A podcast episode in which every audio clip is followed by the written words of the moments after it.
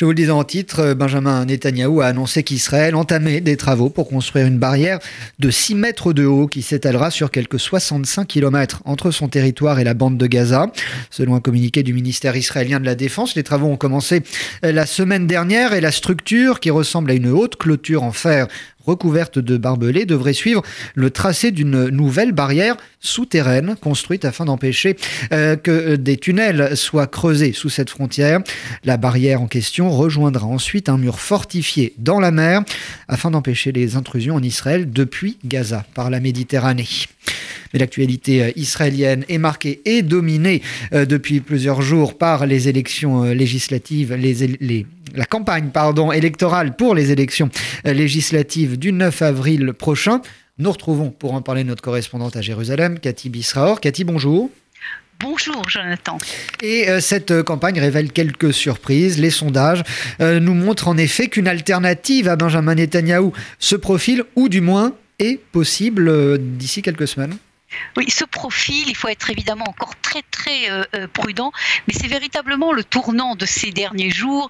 Les sondages d'hier soir confirment ce que l'on a vu déjà dans les sondages de ce week-end, à savoir que le fameux parti de Benny Gantz arrive à obtenir un nombre de un score euh, qui permet de dire qu'il y a une alternative possible. On n'y est pas encore parce que le Likoud a toujours plus de 30 députés et le parti de Gantz a 20, mais qu'un parti ait 20 avec à la tête un homme qui peut être une alternative à Benjamin Netanyahu, c'est véritablement le euh, développement important qu'il faut retenir de cette campagne électorale. Les dernières études me montrent que les deux hommes sont, au coude à coude. En effet, est-ce qu'on peut parler, Cathy, d'un phénomène, Benny Gantz? Écoutez, je crois que c'est quand même un peu trop tôt, euh, parce que d'abord, euh, on ne sait pas très bien dans quelle direction va aller Benny Gantz, et est-ce qu'il va poursuivre sa campagne électorale en solo ou est-ce qu'il va se regrouper avec Yachatid, le parti de euh, Yair Lapid? Il y a énormément de rumeurs euh, dans cette direction-là parce que c'est clair euh, que pour remplacer Benjamin Netanyahu, il faut qu'il y ait deux partis ensemble. Benny Gantz tout seul ne peut pas y arriver et donc c'est encore trop tôt pour savoir si véritablement Benny Gantz sera le, une alternative sérieuse pour Benjamin Netanyahu. Mais je crois, Jonathan, que ce qu'il faut retenir, c'est ce que l'on n'a pas vu depuis des années et des années, plus de dix ans en fait euh, en Israël, ou ce qu'on appelle le, roi euh, Bibi, euh, il y avait strictement aucune alternative, aucune personnalité. Voilà que tout d'un coup surgit un ancien chef d'état-major qui, contrairement à tout ce qui s'était passé ces dernières années, les Israéliens estiment qu'il peut remplacer Benjamin Netanyahu. Et je crois que cette possibilité même est un phénomène qui est à suivre de très près dans les semaines à venir. Depuis euh, quelques jours, Cathy, d'immenses affiches électorales montrant Benjamin Netanyahou en train de serrer la main de Donald Trump ont été installées dans plusieurs villes israéliennes à l'initiative du Likoud, le parti de, de Netanyahou.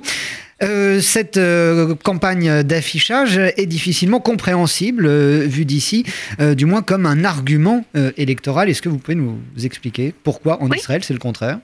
Exactement le contraire, parce que contrairement à ce qui se passe dans l'opinion publique française, euh, en Israël, la grande majorité des Israéliens estiment que Donald Trump, c'est une star. Euh, c'est euh, le président des États-Unis le plus pro-israélien que l'on ait jamais vu. C'est le président qui a dit oui à Jérusalem, qui coordonne presque tous ses faits et gestes avec Benjamin Netanyahu. Et donc en Israël, publier une photo d'une poignée de main Trump-Netanyahu, c'est bon, même très bon pour le Likoud. Et euh, quoi qu'il en soit, bon ou très bon, cette campagne, euh, Cathy, est néanmoins suspendue et reste suspendue à une décision de justice vous avez raison. Je crois que tout ce que l'on vient de dire euh, dépend euh, et dépendra uniquement de ce que va décider ou ne pas décider le conseiller juridique du gouvernement, parce qu'il est clair euh, que si Mendelbit, Avishai Mendelbit décide de présenter ses conclusions, à savoir une dépôt d'acte d'accusation, de mettre en examen le Premier ministre, ça peut changer de tout en tout cette campagne électorale. Et donc, c'est le suspense en fait. Que va décider dans les quelques jours, quelques semaines maximum le conseiller juridique du gouvernement va-t-il permettre, oui ou non, à Benjamin Netanyahu d'être en fait un vrai candidat aux prochaines élections? C'est la question cruciale que nous suivrons ensemble, Jonathan. Bien évidemment. Merci, Cathy Bisra, pour toutes ces précisions apportées en direct depuis Jérusalem.